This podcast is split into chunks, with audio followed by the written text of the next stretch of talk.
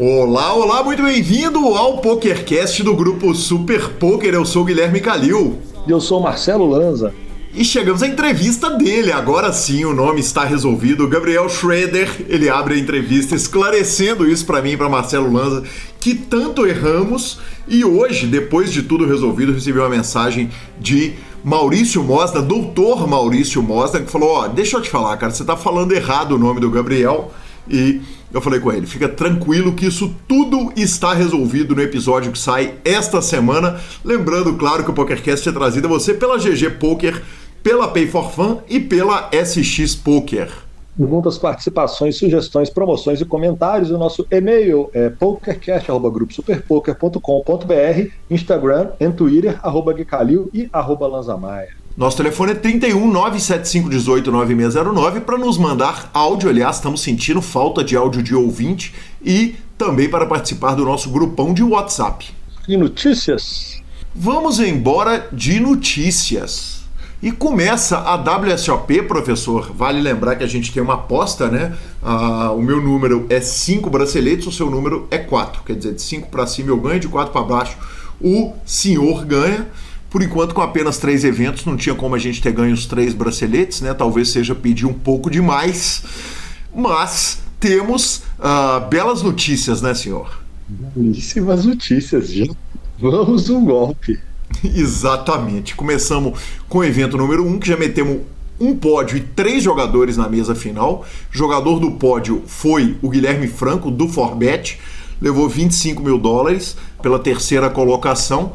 Aí, no evento número 2, veio o bracelete. Foi o Vinícius, Vinícius Steves, ou Vinícius Esteves, que puxa o evento número 2, leva o 26º bracelete brasileiro, mais 234.707 dólares, e o jogador também é profissional do Forbet. Que fase, hein, professor?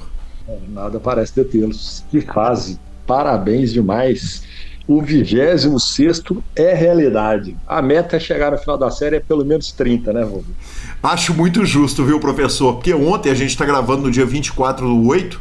Ontem, num field de 677 entradas, nós fizemos mais duas mesas finais, Henrique Zanetti e a lenda Geraldo César. Lembrando que no total da série serão distribuídos 33 braceletes. Lanza, a sensação que eu tenho é que a Libertadores todo ano vai dar Brasil WSOP Online é Libertadores para nós? É Libertadores. Eles então, a verdade é que eles não têm mais o que fazer. Eles têm que aceitar. Nos torneios online a gente está nós estamos destruindo, destruindo. O Brasil está chegando e chega com força. É, eu ainda falei que era um bet que, que eu achava que eu podia perder, mas eu fiz um estatístico ali de 15%, é, porque o que vai acontecer com 100% de certeza é que quase todo evento nós vamos ter pelo menos um ou dois brasileiros na mesa final. Só que ainda tem HU, tem Trihanded, então acaba que não necessariamente vamos ganhar todos os títulos. Mas entre 4, 5, 6 ali é muito justo de, de bater, pelo menos. Posso te tribetar, Lanzinha? Pode me tribetar.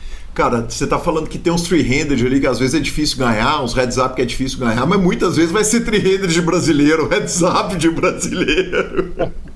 É, hoje nós estamos numa fase tão boa do Poker Online no Brasil que, que não ter um brasileiro no FT ou num pódio de torneio grande é quase zebra.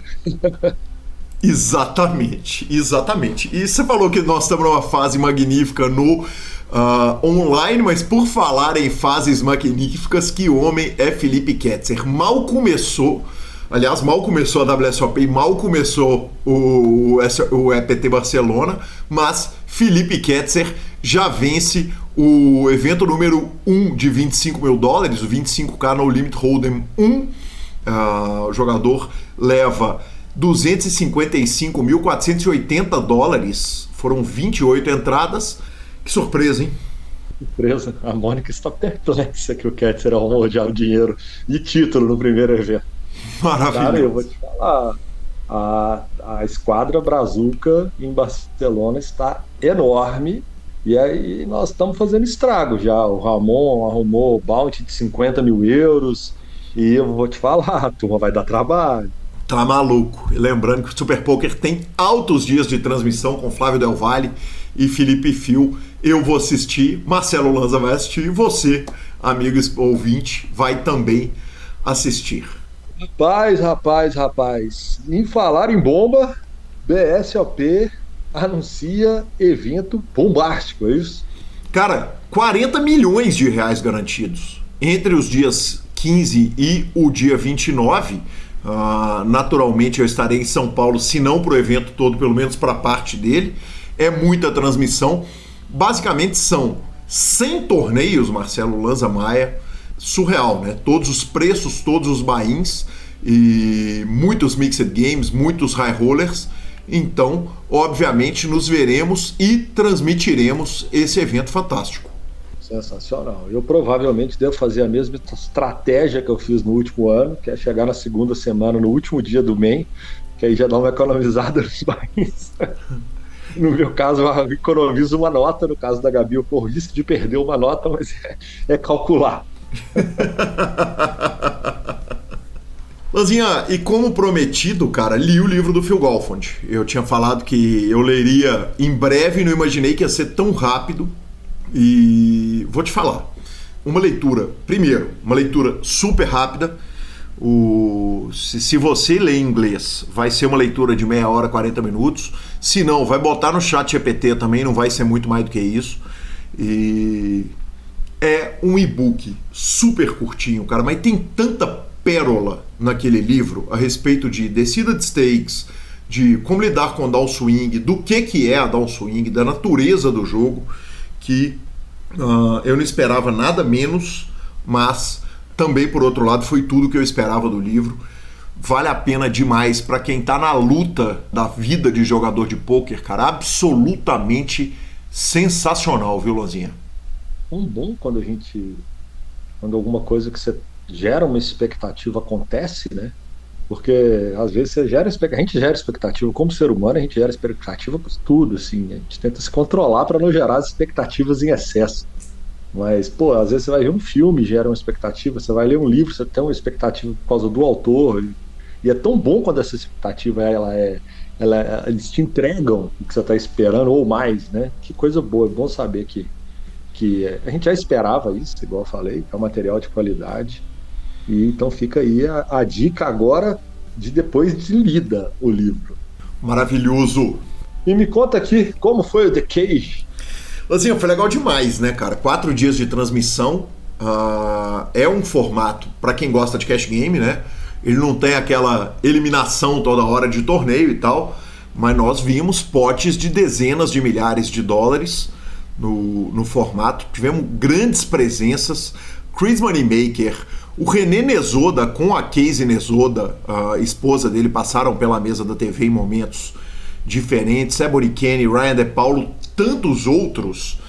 Teve um momento espetacular na transmissão que na hora que o René Nesoda, que é o apresentador do Quem Dá Mais, aquele programa de leilão... Ele é, ele é participante do Quem Dá Mais, porque eu, eu assisto com frequência um belo programa, inclusive eu me divirto com ele.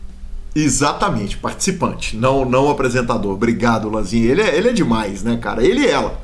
E ele tava vindo para a mesa da TV, eu e o Caio Brás, uh, falamos, gente, estamos com uma celebridade vindo para a mesa da TV. E do nada, o Victor Semeghini, que estava assistindo a transmissão, a gente falou, adivinha aí quem é e tal. O Caio ainda falou, ele já passou pela mesa da TV. O Victor Semeghini mete o Estênio Garcia, velho. E é loucura. Do nada, velho. Do nada. Eu, eu vou tocar o áudio. Eu vou tocar o áudio aqui no PokerCast. Porque foi simplesmente surreal, foi inacreditável. Eu, eu, eu, quase tive que parar a transmissão, Marcelo Lanza. Foi inacreditável. O cara, assim, entre tantas pessoas, o cara chegar a essa conclusão. E depois eu falei com a Dani, falei, Dani, você acredita que aconteceu isso? Ela virou e falou assim, Gui, ele poderia tranquilamente falar sobre o efeito da Botox, do Botox na harmonização facial para disfarçar os telos de poker. E eu achei razoável a colocação dela. Mas vamos pro áudio de Victor Semeghini, vamos pro, pro, pro momento. A dica é que ele já passou pela transmissão antes. Já transmitimos ah, o homem. Boa dica, Caião. Valeu, Vini Tornelli chegou na área. Estênio Garcia. Olha, meu Deus, cara. Cara, não, não, vamos falar sério agora, Calil. A gente fala que vai ter uma celebridade. Assim? É, no Cash Game, em Costa Rica, Situando Costa. como a pessoa pensa em Estênio Garcia? Não, sério, como chega esse, essa- esse nome à cabeça de Vitor Seneguinho? o Victor tá bebendo, velho, Mas deve ser bom. casa dele. Mas tá muito difícil eu segurar o ataque de riso que eu tô sofrendo aqui. Não sei o que é, mas manda pra nós. Check. Check, check. Ai, Que meu Deus do também. Aí, obviamente, Matheus Crodo fez o corte, mandou pra gente. Então eu agradeço, talvez, por uma das maiores participações da história das transmissões televisionadas, né, Marcelo Lanza? É o que a gente chama de presença de espírito. né? maravilhoso, maravilhoso. Lanzinha, aconteceu outra coisa nessa transmissão que eu tomei um susto, porque o, o, o Nátio Barbeiro foi pra mesa da TV, o Nátio é um, um ídolo, um cara super querido pela comunidade de pôquer, não só do Brasil, do mundo inteiro, e eu sabia que o Nátio era muito vencedor, mas na hora que eu fui buscar as premiações dele no Random Mob, Nátio Barbeiro, José Ignacio Barbeiro, tem simplesmente 14 milhões 222 mil 134 dólares. Eu quase caí da cadeira, porque eu sabia que era muito, mas eu não fazia ideia. Aí eu fui dar uma conferida na, na All Time Money List do Brasil. Vale dizer que nem todo mundo está na All Time Money List. Por exemplo, o João Simão não, não, não deixa o, o Random Mob dele aberto. Mas observa o seguinte: o top 5 brasileiro é Yuri Martins, Yuri Zivialewski, ah, Bruno Volkmann, Alexandre Gomes, Felipe Ramos, Moja e Akari. Ah, o Yuri tem 5 milhões 922, Volkmann 4,534, Ale Gomes 3,737, Moja 3,618 e Akari 3 milhões 182 mil dólares. O nosso top 3 somam 14 milhões e 100 mil dólares. O homem sozinho tem 14,222, Lanza. Machine, hein? Também não sabia que era isso tudo, não. Sabia que era ganhador, sabia que tinha muito prêmio, mas não imaginava que era essa paçoca desenfreada, não. Inacreditável. E vamos, claro, para a nossa entrevista, Gabriel Schroeder. Não sem antes falarmos da Pay for Fun. A Pay for Fun, claro, é o seu método de pagamento para sites de poker online também. Opera com vários sites de apostas esportivas, enfim, se você quer transitar seu dinheiro online, a melhor forma é a Pay for Fun, que inclusive tem cartão de crédito pré-pago e 24 horas a turma da Pay for Fun tá lá para te atender. Claro, você não vai ficar fora dessa. Então, crie já a sua conta da Pay for Fun pelo nosso link e segue a palavra de Rodrigo Garrido. A Pay for Fun é uma empresa brasileira e por isso ela está totalmente regulamentada, tudo certinho, tudo dentro do que precisa ser. Se você tiver qualquer tipo de problema, você tem acesso direto aos donos, conversa com eles, né? Você pode me chamar, chamar o guia, a gente está aqui para estar tá ajudando, né? Você não vai ter problemas com saque, com transferência, com a Pay. Se tiver, você tem a quem recorrer e a quem falar. A gente teve caso agora recentemente de outras operadoras que tiveram vários jogadores, inclusive jogadores regulares conhecidos que tiveram problemas de contato, que você manda, você só consegue mandar um e-mail, você não tem uma pessoa, um representante, alguém que você tem acesso para estar tá falando e demora 10, 15 dias e o e-mail não vinha de volta. Você ficava com seu dinheiro preso, não conseguia sacar, então com toda certeza que na Pay esse problema você não vai ter. Muito obrigado, Garridão. E agora sim, entrevista de Gabriel Schroeder. E recebo aqui, começando a nossa entrevista, recebo com muito carinho o querido Gabriel Schroeder. E eu começo perguntando, Gabriel, eu te narrei na reta final da LAPT, aliás, reta final cruel, nós vamos poder falar um pouquinho disso, claro que tem a crueldade, mas tem a glória. Eu começo te perguntando, antes de tudo, Gabriel Schroeder, Gabriel Schroeder, Gabriel Schroeder, quer dizer, eu passei aperto para falar seu nome. É, Gabriel Schroeder. Schroeder, perfeito. Isso. Gabriel, muito bem-vindo ao PokerCast, uma honra te receber aqui. Eu fico, eu fico honrado pelo convite. É, prontamente eu aceitei, só demoramos um pouquinho para encaixar um dia, né? Porque às vezes a agenda de um tá corrida, às vezes a agenda do outro tá corrido. Aliás, que homem, como viajou nos últimos tempos, nós vamos, claro, falar disso tudo. E, Gabriel, o clássico do PokerCast eu perguntar quem era o jogador antes do poker, mas no seu caso, eu vou fazer uma pergunta diferente. Você foi para Las Vegas pegou uma quarta colocação para 100 mil dólares, ganhou um bracelete e a entrevista está sendo na sexta-feira, porque quarta era o churrasco e quinta você tinha que viver o pós-churrasco, não, não era dia. Eu tenho que te perguntar como é que foi essa festa maravilhosa de bracelete. Cara, eu fiz um, um churrasco simples, né? Uma confraternização para família e amigos. E até que o, o pós estava bem tranquilo. Bebi bastante, mas estava bem, bem tranquilo no dia seguinte. Quantas pessoas tiveram, tivemos nesse churrasco e, e, o clima foi de festa e alegria total em pleno meio de semana? Eu acho que foi entre 55 e 65 pessoas.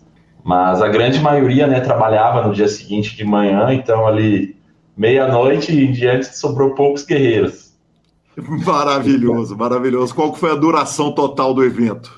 A gente saiu acho que 5 da manhã, as últimas sete, oito pessoas de lá, se eu não me engano.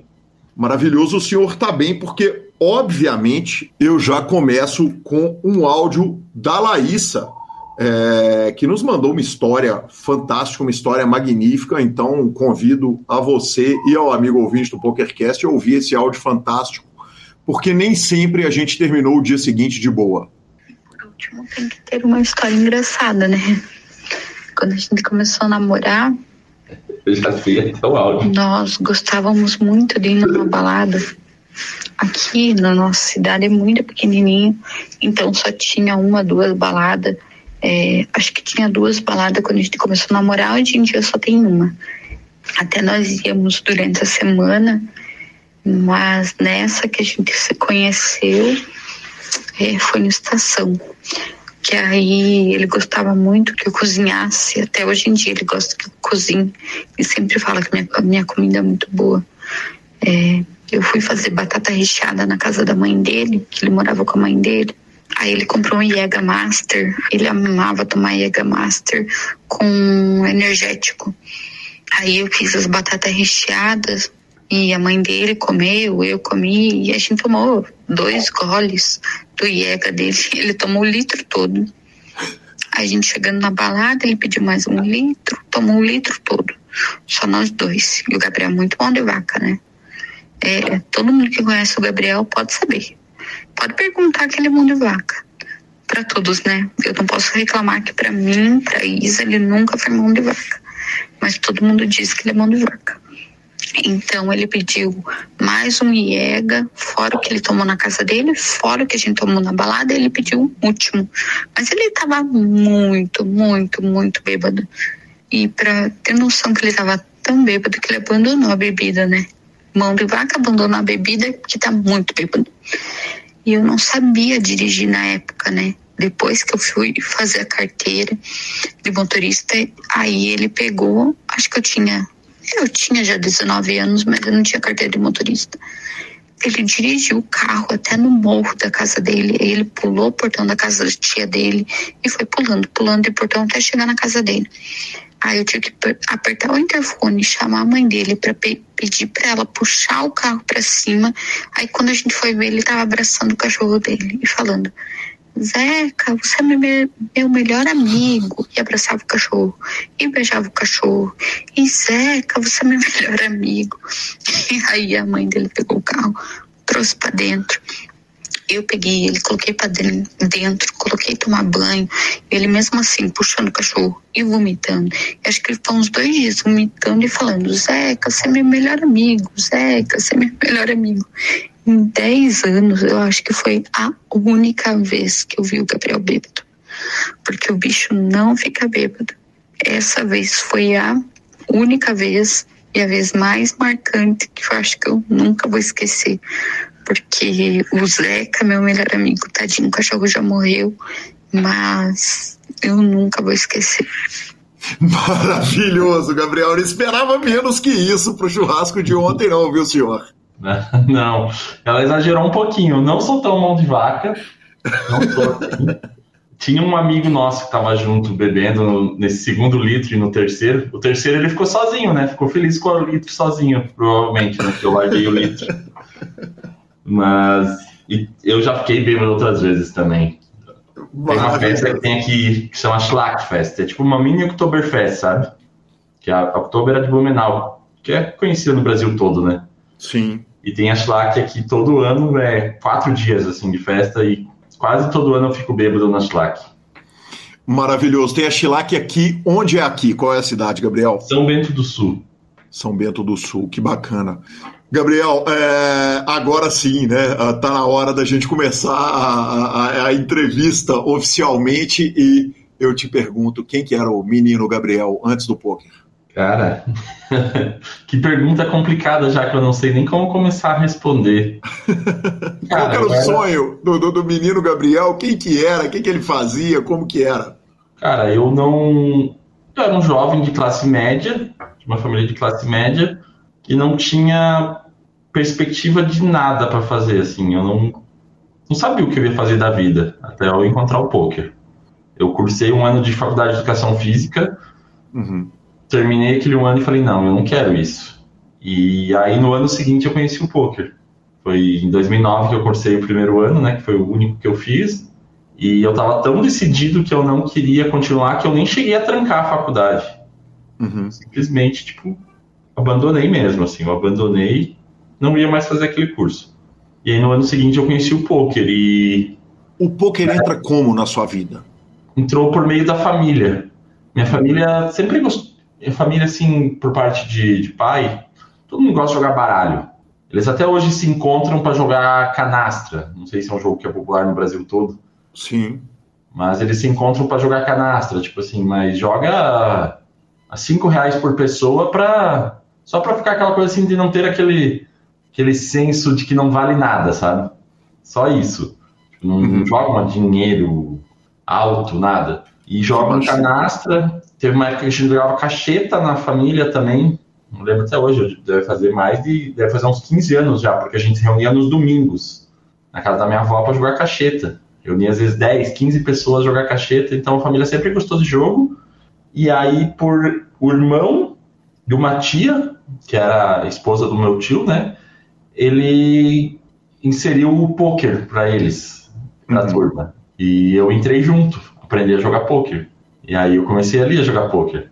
Isso era foda no poker, quer dizer, já no começo você entendeu, falou, opa, tem um troço diferente então, aqui. Na segunda, terceira, pode, sei lá, segunda, terceira, talvez exagero, mas nas poucas primeiras vezes eu já não percebi que o negócio, tipo, eu já tava evoluindo ali no jogo e eles estavam jogando aquele mesmo jogo ainda, sabe? Do, da primeira vez. Então eu, opa, me acendeu, esse negócio aqui é. dá pra aprender. E daí eu baixei o Poker Stars, joguei, jogava free roll, tinha bastante free, free roll na época no Poker Stars. E eu ganhei um free roll da Lamborghini. Cara, isso foi 2010, acho. Uhum. Eu não sei se foi 2009 ou 2010. Era um free roll que ele tinha, assim, sei lá, vi- 20 e poucas vezes no dia. Eu acho que ele era uma vez por hora ao dia. Só que o registro dele abria e literalmente em 5 minutos acabava os registros, assim, tipo, enchia, que era 25 mil pessoas, acho que podia registrar. E aí cada um desses, 18 pessoas passavam pro, pro dia final lá, pro free roll final. Inclusive foi um brasileiro que ganhou, se eu não me engano. Eu ia te perguntar se tinha sido você que ganhou a Lamborghini. Não, ganhei, não, não, eu ganhei o free roll pro dia final. Só que aí, tipo, minha- daí, tipo, mandei o print lá, minha tia, nossa, não sei o que, começou a me levar para jogar os torneios na região aqui. Uhum. Torneios de 50 reais, assim, na, aqui na região. Ela começou a me bancar para eu ir jogar. Isso era maior de idade já ou menor ainda? Ah, já era de maior, sim. Eu comecei no poker em 2010, então eu já tinha 19. 2010 ou 2011? É, eu tinha 19 ou 20 anos quando eu comecei.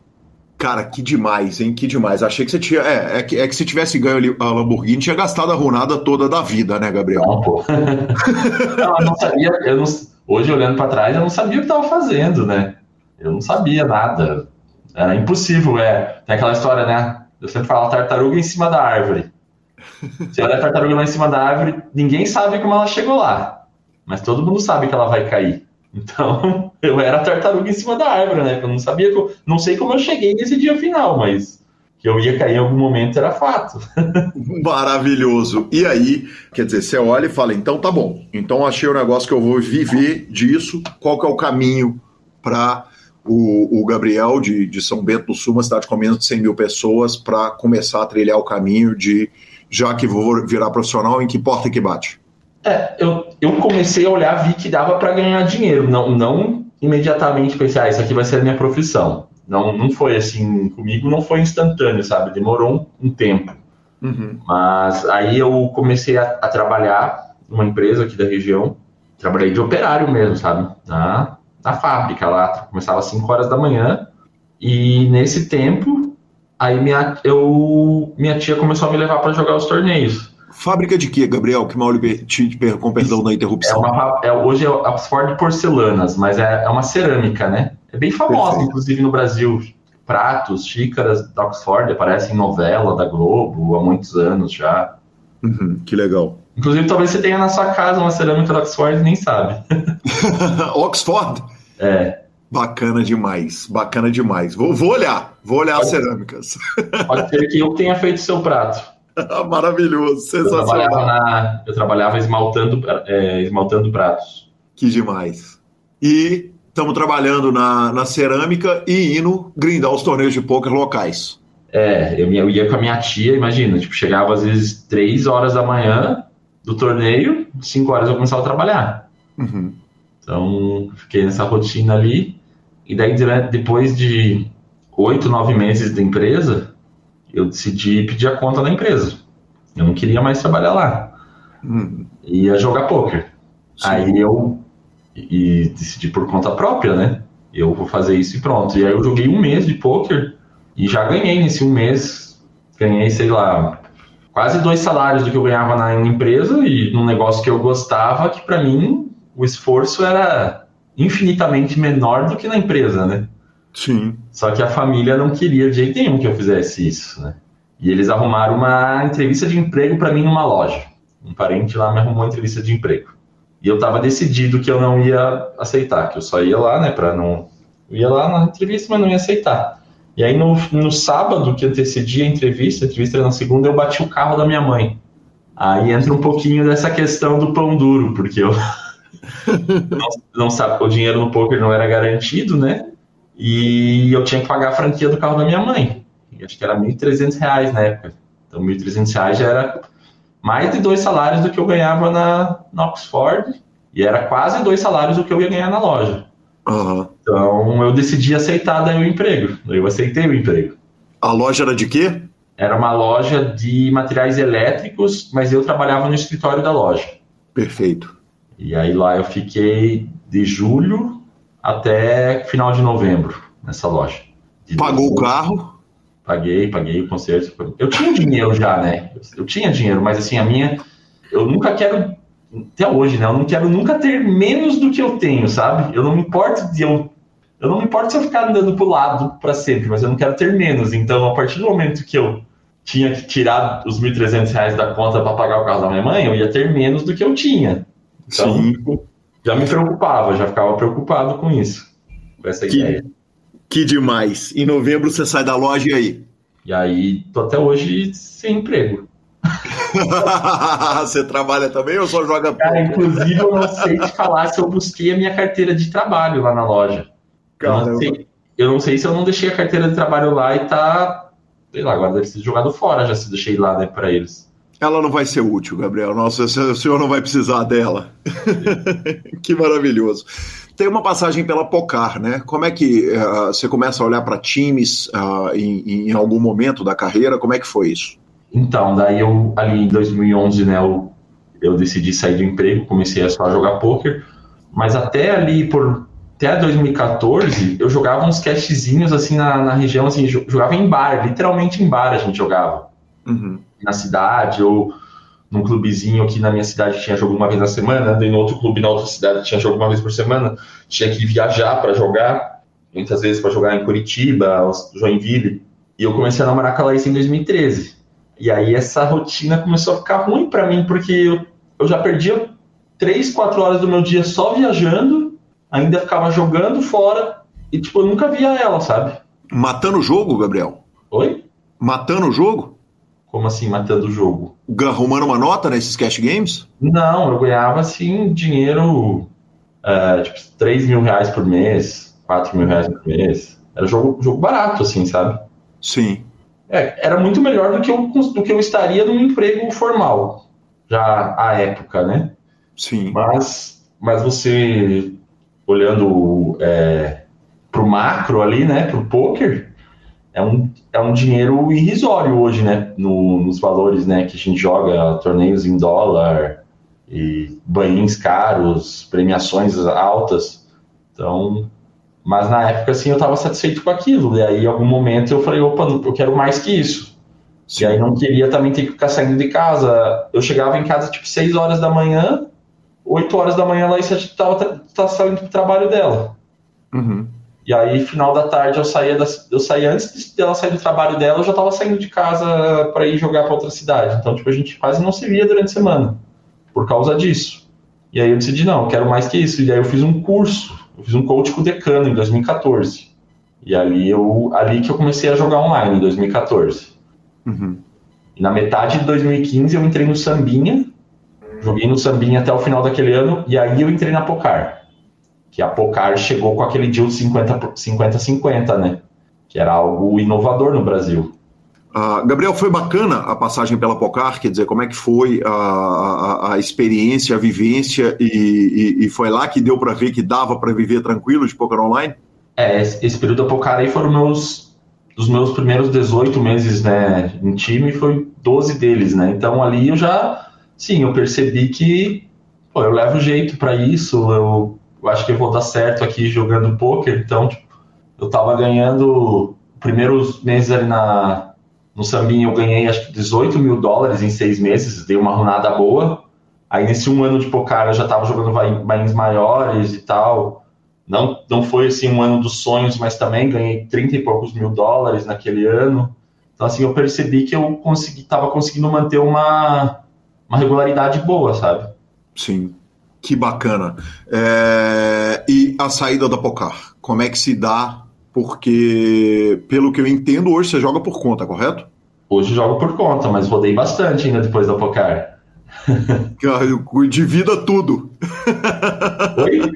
Divida tudo conosco. É, eu saí da Pocar, a gente acabou que eu não eu não estava feliz com eles e nem eles comigo na questão de metodologia de estudo, sabe? Não estava batendo eles queriam que é, visse tantos vídeos por mês, fizesse anotações dos vídeos.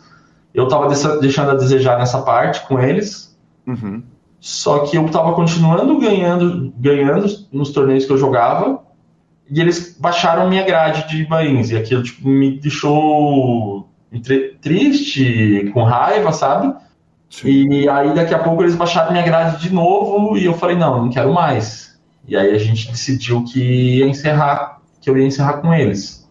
E no mesmo dia que eu decidi encerrar com eles, eu, eu chamei o Kelvin no privado e, e perguntei se eu tinha vaga para entrar no samba principal. Uhum. E ele falou que sim. Dois dias depois eu estava jogando no samba principal. Que per... E aí lá que eu fiz a primeira, primeiro boom né, da minha carreira foi lá no samba. Que demais. Fica no samba de quando até quando, Gabriel? Eu comecei ali em, 2000, em março de 2017 no samba e fiquei até meados de maio de, de junho, acho que de 2019. É. Perfeito. Por que sair do samba? Um time que te dá uma estrutura de carreira, que poderia permitir ele de repente ser instrutor e tal. É, o que, por, por, que uma passagem de dois anos e não uma, uma carreira inteira no samba? É, novamente foi questão também de estudos com o samba. É, uhum. Eu, assim, na minha opinião, aí já não foi um. Talvez eles, eles discordem disso. Eu achei que eu estava num grupo, uma minoria, que não conseguia se desenvolver com a forma que eles é, dão as aulas deles, o suporte deles, sabe? Uhum. Eles tinham 70 jogadores na época e 60 estavam assim em constante evolução. E 10 não estavam. E eu, e eu me auto-incluía nesses 10, sabe? Eu tenho que te fazer uma pergunta incômoda, quer dizer, você passou pela Pocar, não concordava com o método do estudo e estava numa minoria no samba, tinha um pouco de, de, de, de, não querer estudar da sua parte ou não? Eu acredito que sim. Uhum. O da Pocar, assim, até hoje eu não consigo ver um vídeo, eu tenho que ver um vídeo lá. De uma hora, eu, eu demoro três horas para ver um vídeo.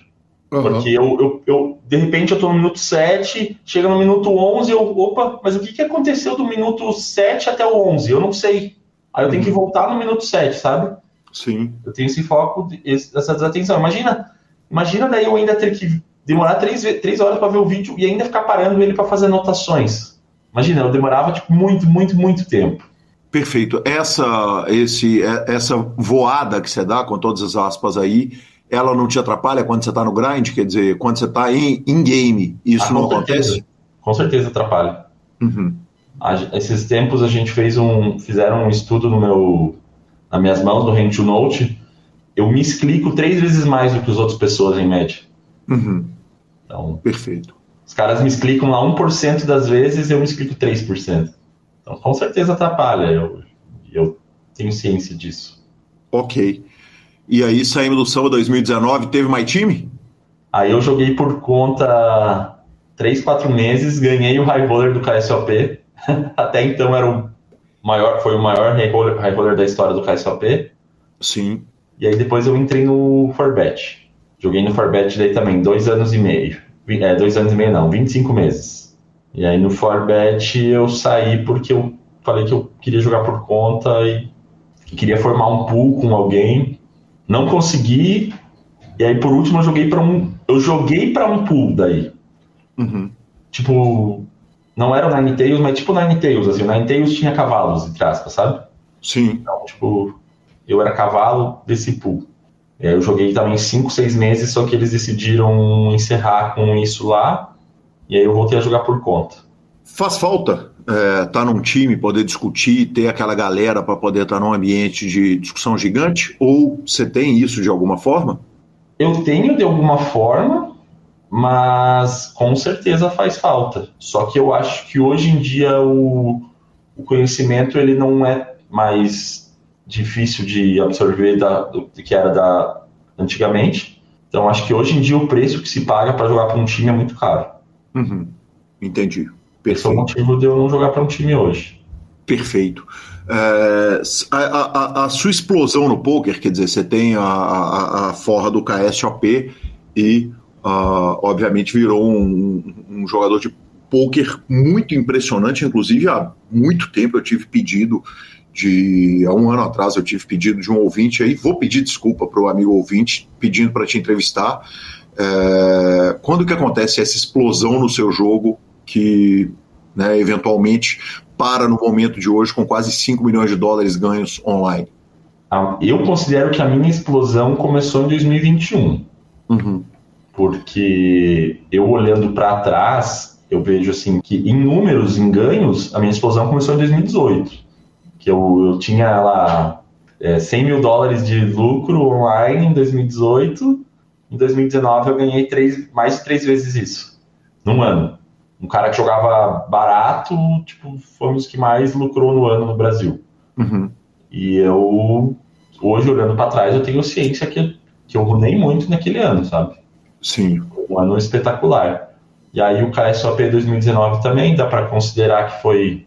Claro, já, já não é a mesma coisa do online, né? não foi tanta runada assim, porque ali já, eu já tô num, num nível mais próximo dos melhores que jogaram aquele torneio do que em relação ao, ao ano anterior jogando online contra os melhores do mundo. Peguei um segundo lugar no Sunday Million, peguei, cravei um, um scoop. E aí 2020 foi o ano assim que foi o meu pior ano profissional até hoje, né, em números. Eu não ganhei em 2020 dinheiro. Simplesmente andei pro lado, perdi. E é o ano que eu considero que é o melhor ano da história do poker online. Sim, que é o ano da pandemia. Da pandemia, é. Então aquele ano foi muito frustrante, muito mesmo. Se atribui a algum fator o fato de você não ter ganho naquele jogo? Quer dizer, era um ambiente que ele estava muito hostil, né? Todo mundo trancado dentro de casa, não podia sair para rua. Quando você olha em retrospecto, o que que torna 2020 um ano ruim para você? A variância. Só. Só. Eu tô acostumado, cara. Aquilo lá pra mim não mudou nada. Cara, eu tava em casa. Tipo, eu tava, eu tava literalmente em casa, né? Mas eu, eu tava me sentindo em casa, num ambiente que era o meu ambiente. Tipo, eu nunca saí de casa pra nada. Pra mim, tipo, meio que a pandemia não mudou nada pra mim. Eu quase. Tem vezes que eu fico. Hoje em dia até que mais não tanto, mas quantas vezes eu já fiquei 15 dias sem sair de casa? E eu não sinto falta de sair. Uhum. Então, foi só a variância mesmo do jogo, acontece. Gabriel, e, e- e você falou a respeito da questão da downswing E fora do ar a gente vinha conversando a respeito de uma impressão que você tinha que talvez você não, não, não fosse chamado para entrevista ou alguma coisa nesse sentido, por causa de um, um, um, sincericídio, eu vou usar a expressão assim, a respeito da realidade do poker. Me fala um pouco a respeito das suas impressões do poker, do trabalho da mídia do poker.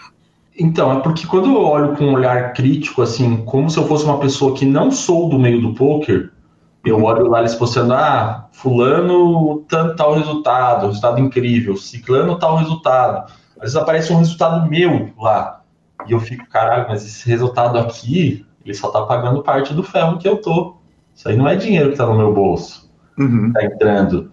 Então, acaba que para a pessoa que é de fora do meio, o cara que não é profissional, cria uma ilusão que é muito fácil de ganhar dinheiro. Sim. Porque só mostra os resultados, não mostra os bens dados pelos jogadores. Então, eu até. E, e não tem nem como, né, Gabriel? Por outro é. lado, em, em, nossa defesa, o seguinte: a gente não tem nem como saber os bains que vocês estão dando. O, do, do, que a gente tem é o que a gente consegue de resultado. Ter até vocês têm como, mas vocês não têm como fazer um post sem um jogador chegar para vocês e falar: Ó, oh, pode fazer uma matéria sobre minha, minha downswing ou sobre esses, essas perdas que eu tô tendo. Porque é deselegante você pegar lá um gráfico de um cara descendo e postar o gráfico do cara, né? Não tem como, né? Isso aí Sim. nunca vai acontecer.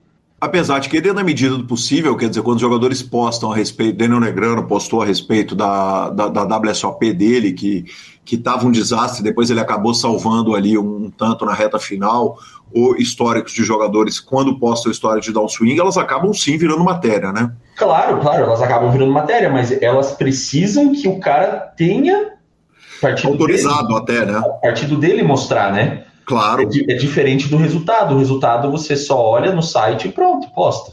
Né? Perfeito. Então, é muito mais fácil realmente mostrar as flores do que mostrar as, as pedras no caminho, porque as pedras no caminho o cara tem que ter mostrado para vocês as pedras, né? Então. Perfeito. E, e, e, ao mesmo tempo, o seguinte, a mídia acaba fazendo um, trabalho, e eu entendo a, a, a, crítica e respeito ela completamente, é um trabalho que é glorificar o poker, mas que acaba sendo uma necessidade para qualquer esporte, né? O esporte vive da criação de ídolos, e é difícil imaginar, por exemplo, ou não, é, Gabriel, isso é uma pergunta, quer dizer, pesou no seu começo de carreira, você olhar para o poker e falar, porra, cara, tá lá o para pegar os caras das antigas, a Kari ganhando, o João Simão ganhando, o Yuri ganhando. É, é, é, importante a formação desse ídolo para que as pessoas abracem a, a causa do poker, né? Então, para mim não pesou. Porque uhum. eu acho que o poker é um jogo tão fascinante, cara, que você aprendendo a jogar poker, cara, ele é diferente de todos os outros jogos de cartas, cara. Tipo assim, eu comecei a jogar poker e fiquei fascinado pelo jogo que era, pelo jogo. E aí eu fui lá, fui olhar na internet, claro, daí você vê o cara ganhando um torneio esse, aquilo, mas eu nunca me iludi com aquilo, não olhava. Eu, eu comecei a assistir a WSOP, o Green Event 2010, acho que foi. Foi acho que Phil Hines que gravou 2010. Uhum. Eu não falei lá o cara ganhando 10 milhões de dólares, sei lá, 6 milhões de dólares que fosse. Nossa, eu, eu vou fazer isso por causa disso. Eu nunca olhei dessa forma, sabe?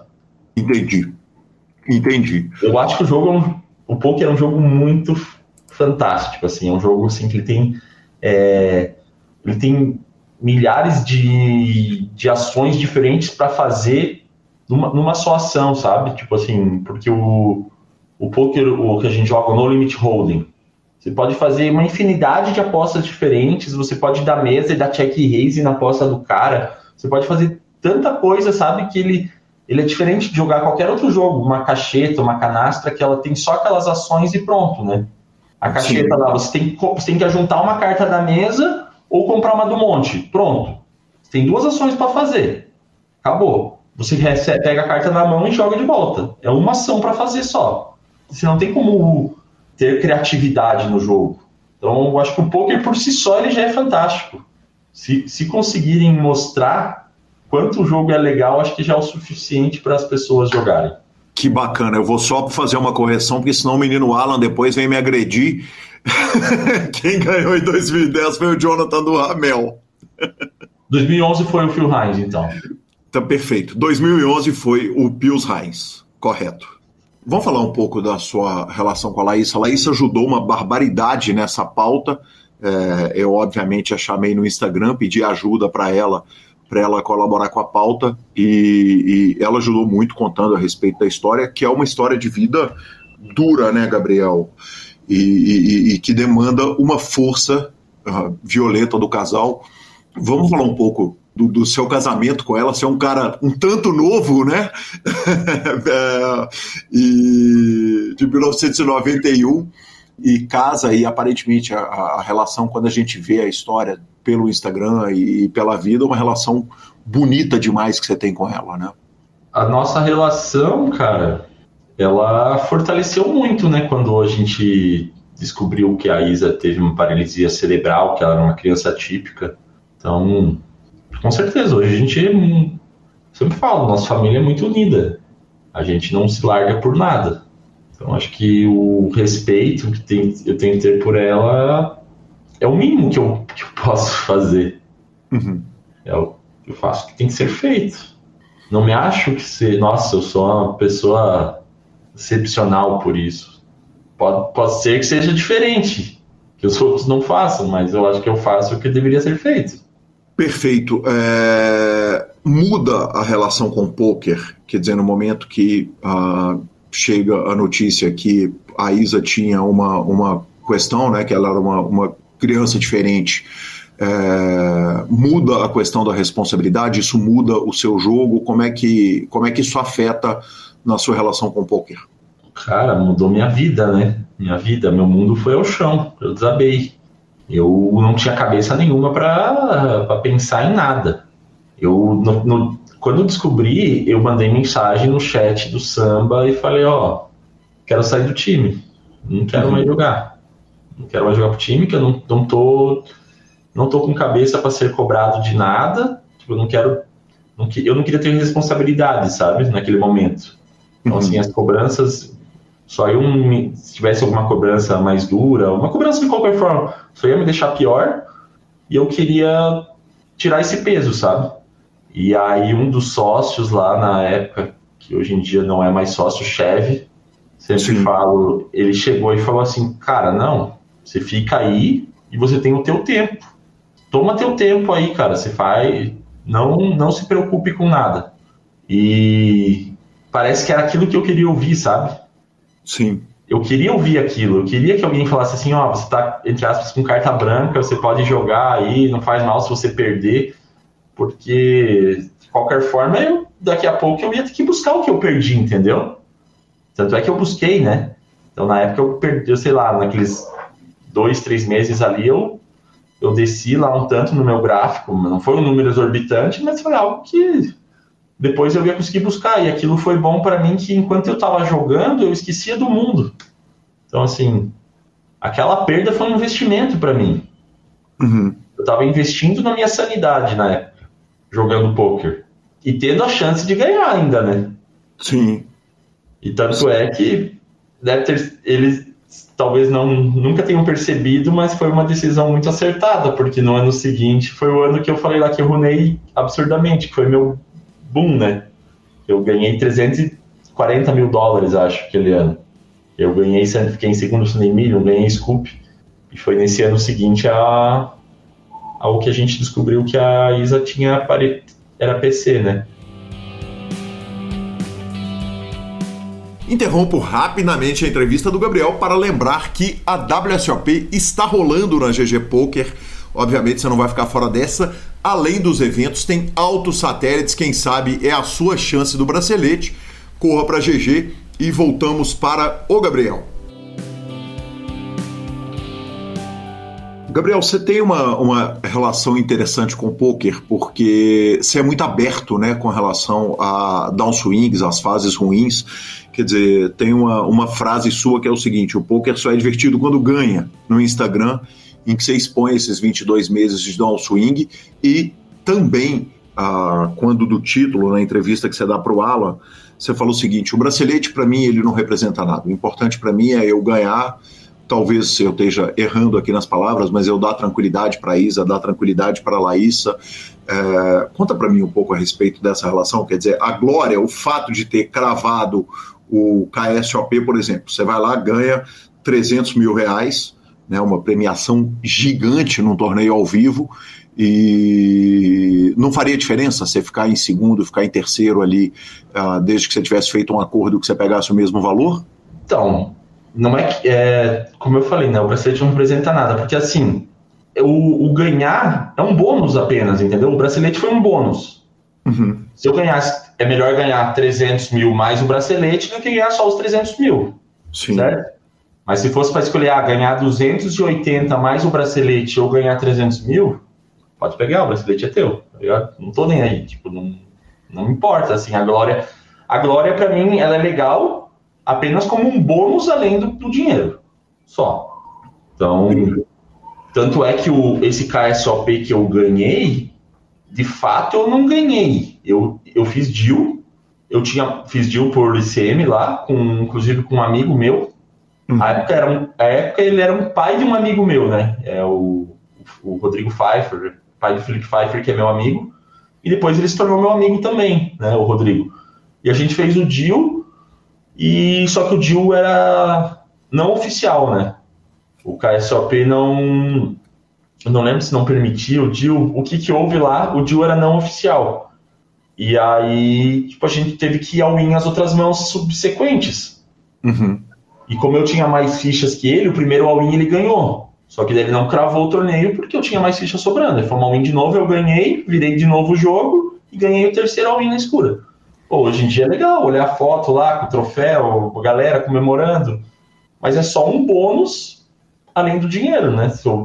É, é melhor do que ganhar só o dinheiro, mas se fosse para ganhar menos dinheiro por isso, eu não, não aceitaria de forma alguma.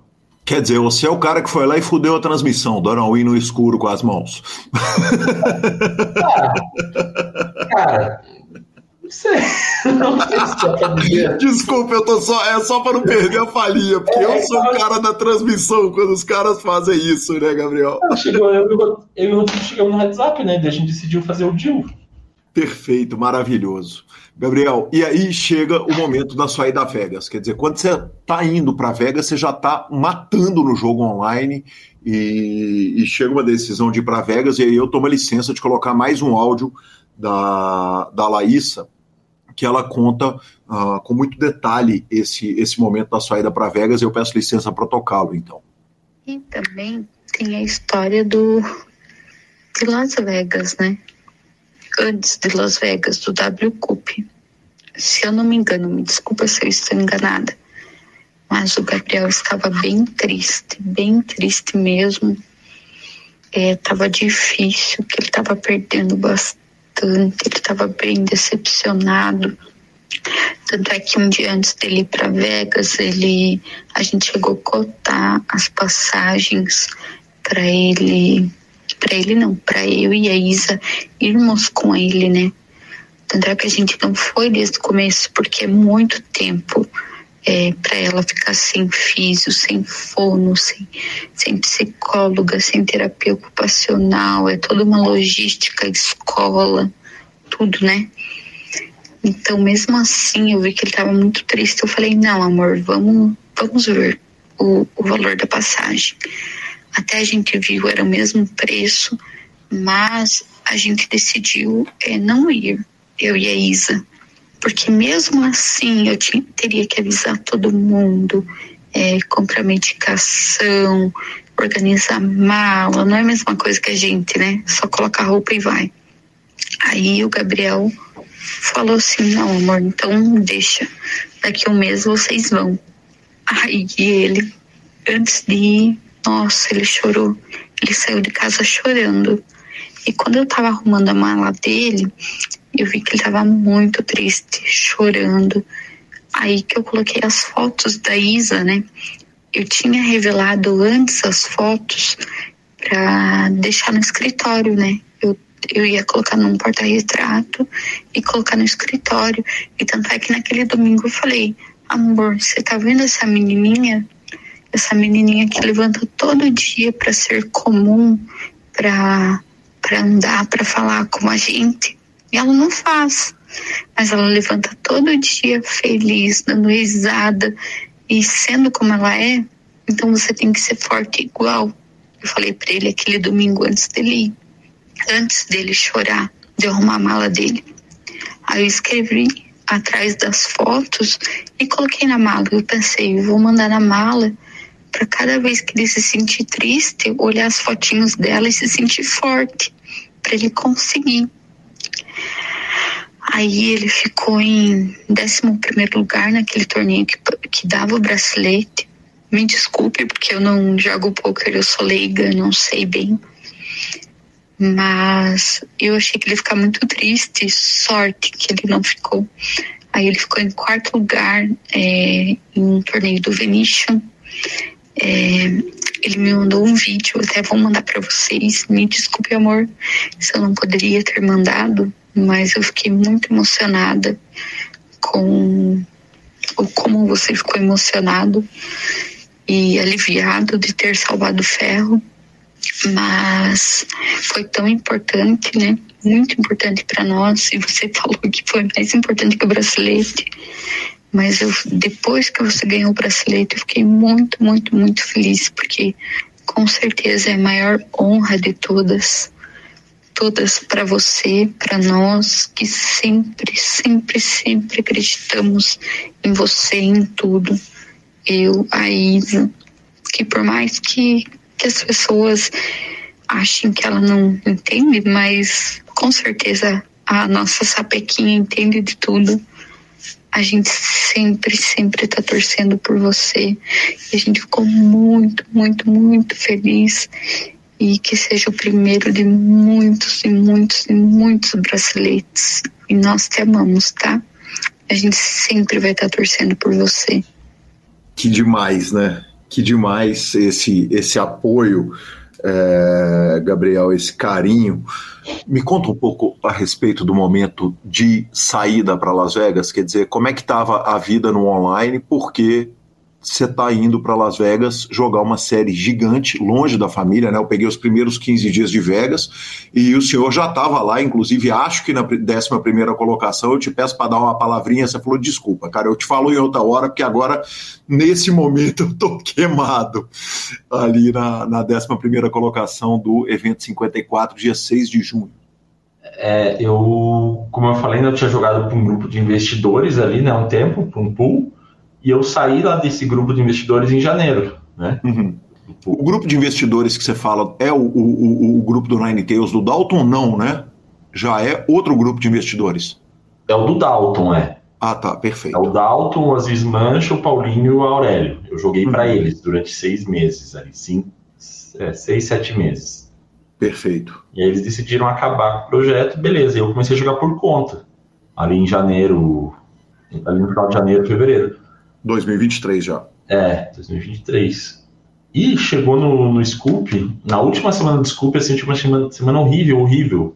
Que eu perdi todo o lucro que eu tinha adquirido desde que eu comecei a jogar por conta em janeiro. Uhum. Tudo, 70, 80 mil dólares. E voltando ali um pouco a, atrás que eu te falei, que eu sempre tenho problema em perder, eu não me importo de não ganhar mais, mas eu tenho problema de voltar, dar um passo, passo atrás, sabe? Sim. Aquilo começou assim a me incomodar muito. Cara, eu já estou perdendo, já tô perdendo mais do que eu do que eu já eu já tô no prejuízo desde que eu tô jogando por conta e não sei o que, começou a me dar uma pressão assim absurda, né, comigo mesmo. E daí foi isso ali que aconteceu, que eu não queria ir para Vegas já, eu tava desistindo de jogar, e ela se insistiu, vai, vai, já comprou, já tá tudo pago. E a ida para Vegas é cara, né, Gabriel? Cara, dizer, no final das contas, cara, é o seguinte: ela tem uma oferta gigante de torneio, mas tem imposto, tem passagem, tem hospedagem, tem trabalho para levar é. dinheiro, para como é que vai fazer. Quer dizer, não é, não é um negócio hum. simples e pensando em EV, não necessariamente é a coisa mais, mais EV para um jogador de Mas o jogo online é muito mais caro, né?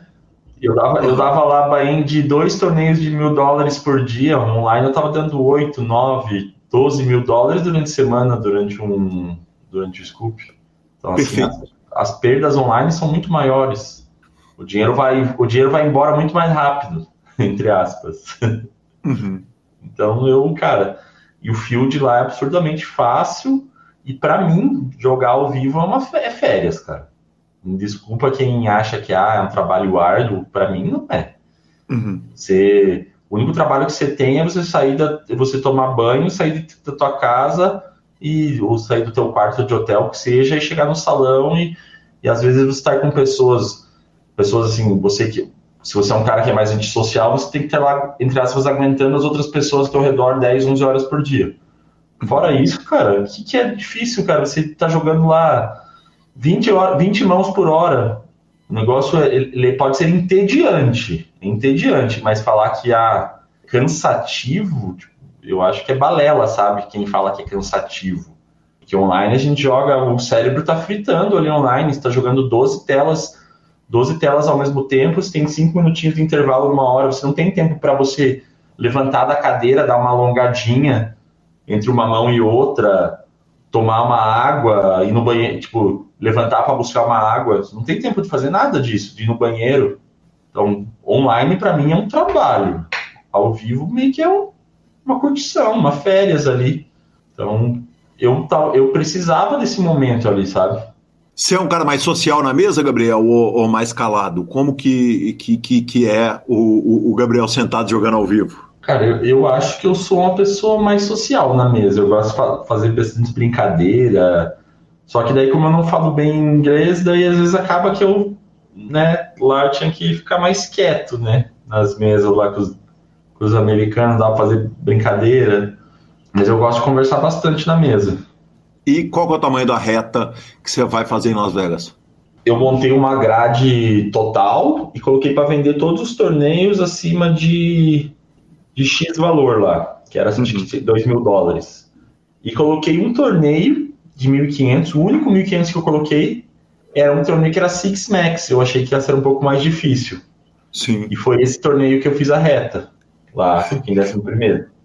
Queimou os parceiros? Quer dizer, você faz uma reta final do torneio, é o 1500 no Limit Hold'em Six-Handed, ah, como eu disse, no, no- ele termina em 6 de junho, e o senhor pega uma reta final, forra 37 mil dólares. Queimou os parceiros que tinham comprado a reta toda, menos esse? Não, não, o contrário, esse estava incluso. Ah, tá, perfeito. Esse estava incluso. Esse era o torneio mais barato que estava incluso na venda, entendeu? Aham, entendi. Ah, que legal. O main event eu vendi, o, o freeze out 5 mil eu vendi, eu vendi tudo acima de 2 mil e esse 1.500, que eu achei que era o 1.500 mais difícil. Uhum. E acho que o Millionaire Maker também eu coloquei porque era um field que era é um torneio fácil, mas é um field gigantesco, né? Então, tipo, às vezes ia ser necessário dar muitas balas nele, aí eu incluí também. Perfeito. Perfeito. E aí você começa a jogar a reta de Vegas, quer dizer, bate uma décima primeira colocação lá com poucos dias de WSOP, já deu uma aliviada boa na Sim. reta dali pra frente. Foi, foi, foi, foi um, um peso que saiu das costas, assim, sabe? Opa, tipo, ó, já arrumei uma gordura aqui, né, entre aspas. Sim. E aí, quando chegou do Venetian ali, cara, do Venetian foi sensacional, porque daí é, ele foi por conta, né? Então aquele dinheiro veio todo para mim. Os 70 mil dólares, que deu 100 mil exatos, né? Deu 100 Sim. mil exatos, então o imposto de 30, os 70 mil que veio pro meu bolso foi exatamente a minha perda do, do Scoop. Então, assim, saiu. Nossa, aquele torneio foi. o- Eu, eu falei, pra mim foi mais importante que o, que o do bracelete. Porque aquele torneio eu falei assim, ufa, cheguei aqui no. Pisei no chão de volta. Eu tava num buraco e agora eu saí, tô no térreo de novo. Uhum. Então, pra mim foi sensacional. Quer dizer, voltamos para esse ponto de reta inicial, de onde tinha apertado o calo, e depois disso a, a reta em Las Vegas fica mais fácil, quer dizer, joga mais leve? Joguei mais leve, mas joguei com o pé no chão o tempo todo. Todo dia eu tinha assim. Eu monto uma, uma reta, é, eu pego lá, tem três, quatro torneios no dia que eu coloco. Uhum. Porque aí no dia eu vou chegar e vou escolher qual deles eu quero jogar, entendeu? Ou por mais que eu tenha vendido para investidores, eu poder escolher, ah, esse dia eu vou jogar esse. O banho dos outros três vai retornar de volta para os investidores total. Perfeito. Para eu não precisar ficar trocando, ah, eu não quero mandar mensagem para os investidores, ah, eu não quero jogar esse torneio aqui, posso jogar esse? Para não ter esse problema, sabe? Uhum. Então eu já coloco tudo. Sempre que eu faço reta, assim, uma reta para vender, eu gasto lá 30% do valor que custava a reta toda. 40%. até menos, porque eu sempre faço isso aí, de colocar mais de um torneio por dia, sabendo que eu não vou jogar os dois. Mas daí eu chego na hora e eu escolho qual eu quero jogar. E, a, e Vegas inteira, cara, eu joguei sempre no bottom da grade, sempre no bottom do que eu tinha colocado. Até teve um momento que um investidor se irritou comigo, me mandou, me mandou no grupo. É, tá sem dinheiro, que, que tá deixando passar os torneios, não sei o quê. Daí eu falei, cara, eu não tô confiante ainda, eu não tô 100% confiante e eu não tô jogando com o dinheiro de vocês para perder. E também não é só o dinheiro de vocês que está sendo colocado, está sendo o meu dinheiro também. Uhum. Então eu vendi, eu coloquei para vender acho que 50% dessa grade mais cara e só consegui vender 32. Então eu estava jogando por 68% ainda. Sim. Então de cada Bahia, 68% do dinheiro é meu. A, a, a minha opinião é a que mais vale de todos. Uhum. Porque é quem tem mais dinheiro investido. E aí eu decidi cortar, sempre estava cortando os mais caros, quase, quase os 100% do tempo eu cortei os mais caros. O único momento que eu decidi jogar um mais caro foi o dia que eu joguei o 10 mil Super Turbo. Uhum. Foi logo depois do, do mil Super Turbo que eu cravei. Que o torneio estava muito bom, tava, foi, foi um torneio com field fácil, eu vi cada atrocidade lá no torneio de 10 mil dólares, mas como é o poker, eu runei mal e não fiz TM dele. Então não dá para ficar pegando sempre os torneios mais caros, porque daqui a pouco tava lá apertando o calo de novo, né? Sim, claro. Os investidores são pessoas do poker, Gabriel? Do, do meu grupo, dos caras que compraram a minha cota, tinha um só que não é profissional de poker. Uhum. Entendi. Entendi. Teoricamente, pessoas que vão entender muito melhor, né? Essas, Sim. essas questões todas que, que dizem respeito à reta. E, e aí você vai jogar o 700 mil dólares, né? Na verdade, ah, o 700 mais 300 no Limit Hold'em Super, Super Turbo Bounty, valendo o bracelete. É, evidentemente, você já falou a respeito da sua relação com o bracelete, com essas premiações, mas eu imagino que aquela reta final com a torcida brasileira lá tocando o louco, fazendo aquele barulho, deve ser uma coisa absolutamente sensacional, né, Gabriel? Cara, eu não, não lembro muito assim do barulho da galera, sabia?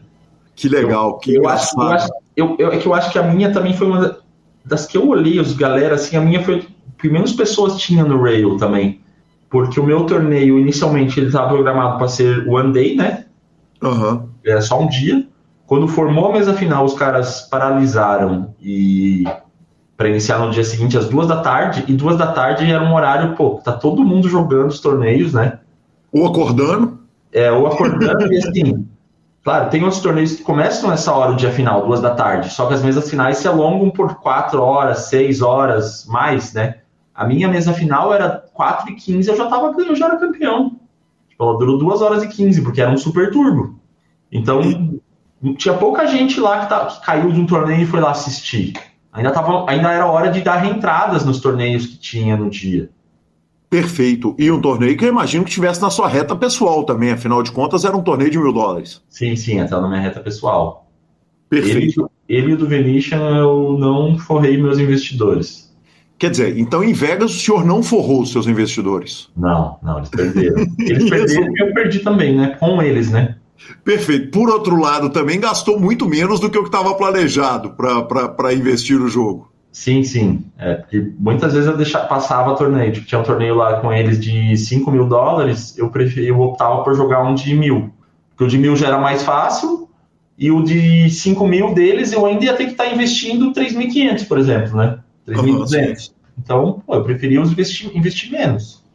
Perfeito. E no Ah. final, cara, é, às vezes as pessoas acham que eu. As pessoas acham que eu tô exagerando. Cara, eu, eu tava pressionado no final, porque eu queria ganhar um torneio, é, ganhar um prize com o dinheiro dos investidores, cara. Sim. Tipo, eu queria muito não perder com eles. Uhum. E não, e não, foi, não consegui ainda. Ainda, né? Obviamente os É, não. investidores vão abraçar para os próximos projetos. Eu digo ainda lá, eu não consegui. Tipo, eu joguei 20 torneios com, é, pro, pros investidores, eu fiz ITM em 3, cara, só. Uhum. É do jogo, né, Gabriel? Completamente do jogo. Gabriel, e aí vem o título, e a, a, a sua entrevista é muito marcante, porque você dá uma entrevista para o Alan, né, em lágrimas, e obviamente eu vi, o, eu recebi o vídeo da Isa, que- de você falando, e, e tem uma frase que é muito marcante, que é: Eu não faço por nós, eu faço por vocês. E, e- e com choro de alívio extremo, né, naquele momento da forra. É, inclusive eu tô chorando aqui de novo já, né? Porque eu lembro da trajetória e, cara, é, eu nem sei se eu quero que. Eu, não é que eu. Não é que eu tenho algum problema disso aqui pro ar, mas também eu não quero que as pessoas me olhem com maus olhos, mas, cara, eu tenho problema. Eu tenho problemas sérios, eu tenho problemas psicológicos sérios, cara. Tipo, eu, eu sofro de depressão profunda.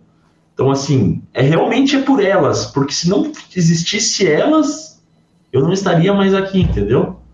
Assim, eu, eu vou em psiquiatra, minha psiquiatra já falou mais de uma vez: você tem que viver por você, você tem que ter amor próprio. Eu vivo pela minha família. É isso. Tipo assim, tudo que eu faço é pensando nelas. Se daqui a pouco eu não tiver minha filha e minha esposa, a minha vida hoje sem elas tem zero sentido. Talvez por uma desgraça da vida eu perca elas em algum momento e eu consiga me manter de pé e acho um, acho um novo motivo para viver. Mas hoje eu não viveria sem elas. Literalmente. Então, assim, realmente é por elas. Só por elas. Perfeito. Gabriel, é, a sua entrevista motivou é, alguns posts ali de, de, de- de carinho né, para você. Inclusive, se bem me lembro, o João Simão fez um post falando a respeito da, da, da- emoção, e o João é um, um- um cara que vive uma, uma questão muito parecida com a sua, né? E, e- e que é também um super cara de família. Quando eu conheci o João, o João era um meninão daqui, da Farra de Belo Horizonte, e ele revolucionou, mudou a vida dele, e, e- vivendo lá em Las Vegas. ah, te toca essa, esse tipo de homenagem? Com certeza. Eu, eu recebi o. Eu vi a menção dele no Istro e lá fiquei muito lisonjeado. É, ele, se eu não me engano, o filho dele teve leucemia, né? Foi isso? Cara, eu não sei exatamente. Eu não, não, não sei exatamente qual Mas eu, eu acho que ele já está curado também, Uhum. né? Sim. Então, assim, é, não é não é falar que não é semelhante, mas felizmente para ele, ele passou por um período parecido com o que eu passo, né?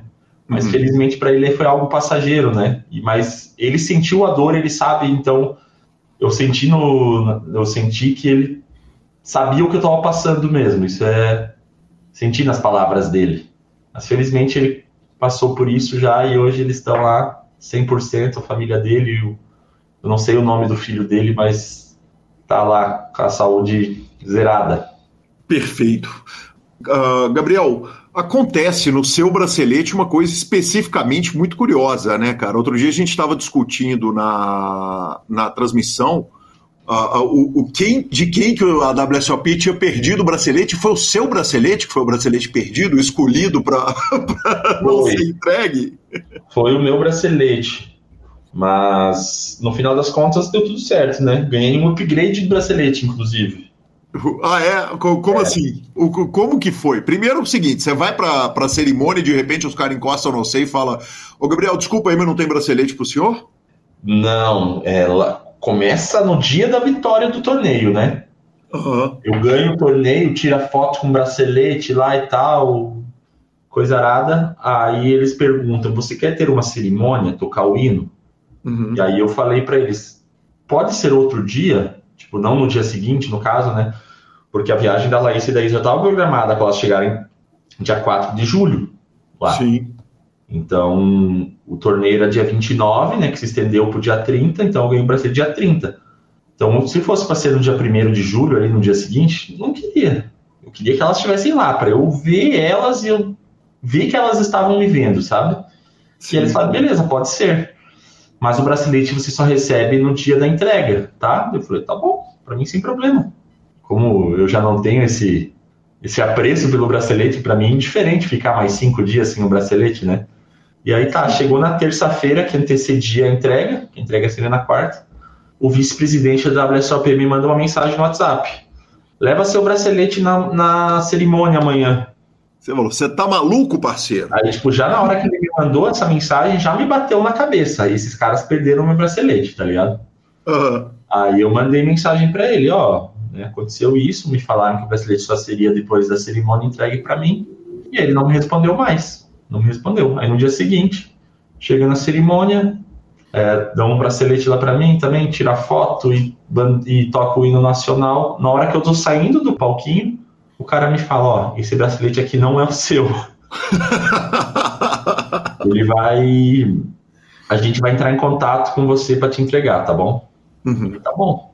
Então, o primeiro bracelete do dia das fotos, do dia do torneio, era o meu. Uhum. Mas eles ficaram de me entregar nesse dia da cerimônia.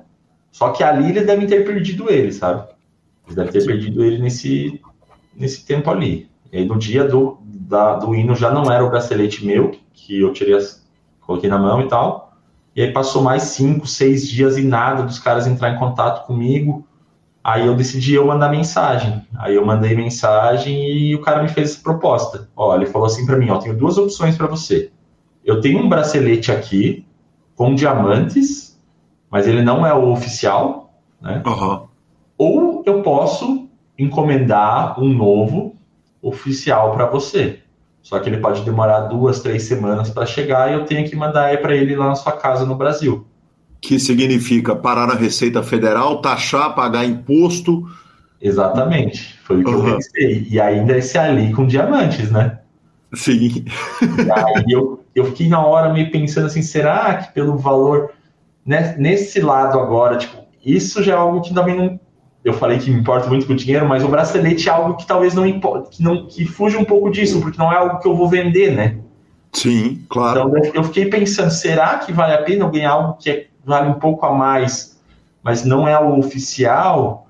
Daí eu conversei com amigos, daí a galera falou, não, cara, pega o tempo diamante, porque, pô, você vai receber agora já também, você vai poder chegar lá no Brasil, mostrar pra turma o bracelete, deu é, é verdade, né?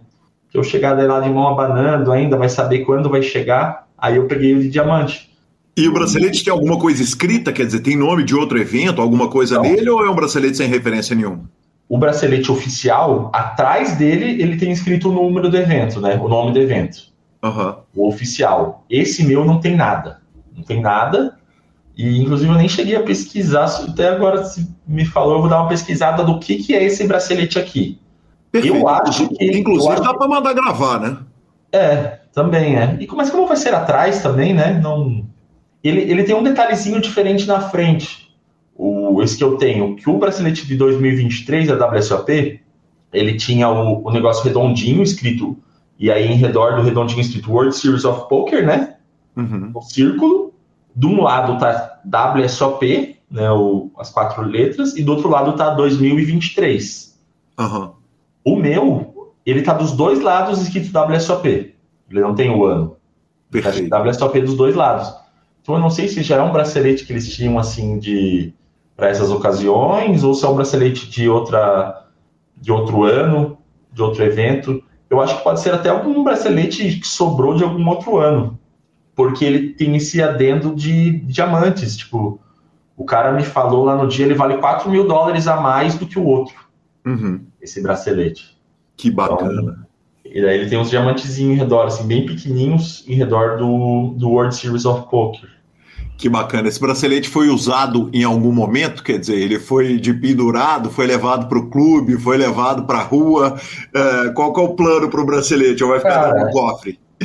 Eu cheguei quinta-feira no Brasil, né? Depois de 70 e poucos 70 dias, e eu fui lá no clube, porque eu sei que o pessoal queria ver e tal.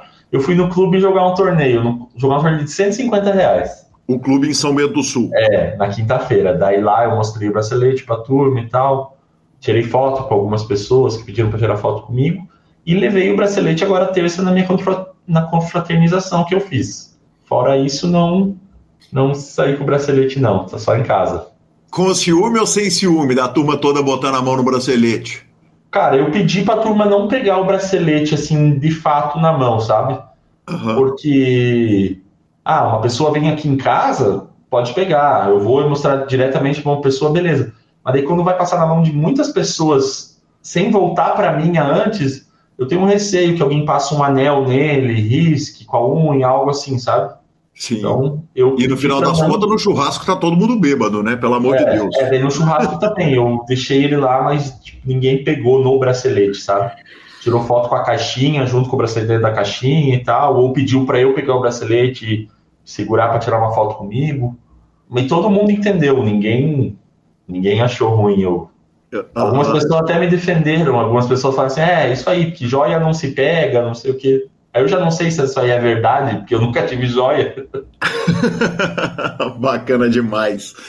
Bacana demais. Gabriel, quando você olha para a sua vida, quer dizer, a Laísa conta a respeito do primeiro Sunday Million que você dá Inc., né? um Bahia de 209 dólares e que vocês estão os dois assim naquela adrenalina maluca e aí você pega, entra, faz ITM com o, o- a- do- do- naquele primeiro Sunday Million, pelo menos o que ela, o que você jogou ali perto dela e você olha para sua vida lá naquele momento e agora olha para a vida, quer dizer, com bracelete, com tantas forras, com 5 milhões de dólares ganhos no poker online, com 600 mil dólares ganhos em random mob, numa carreira que, que, que, que de ao vivo ela está praticamente começando, né, cara? Quando a gente volta lá no random mob para olhar as, as premiações suas, a mais antiga é de 2000, as mais antigas são de 2018.